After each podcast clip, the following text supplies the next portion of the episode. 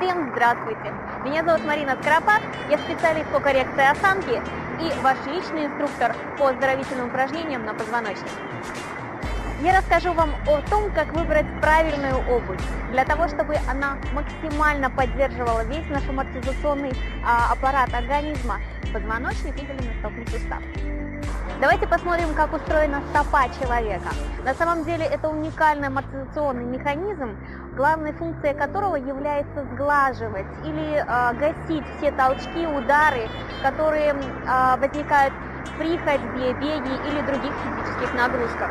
Выбирая обувь, мы должны максимально помочь э, нашей стопе чувствовать себя комфортно, потому что от положения стопы также зависит положение позвоночника.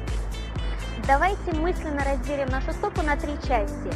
Это предплюсно, там, где находятся наши пальцы, подъем стопы, средняя часть стопы и, собственно говоря, сама пятка.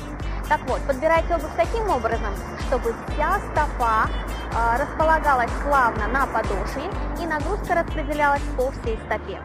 Также отвечая на вопрос одного из моих подписчиков, можно ли ходить на плоской подошве. Так вот, ответ заключается в том, что долгая носа а, а, обуви на плоской подошве может спровоцировать плоскостопие, что очень негативно скажется на всем положении нашего позвоночника. Специалисты рекомендуют, что высота каблука должна составлять 1-2 см, для того, чтобы немного приподнять пяточную кость.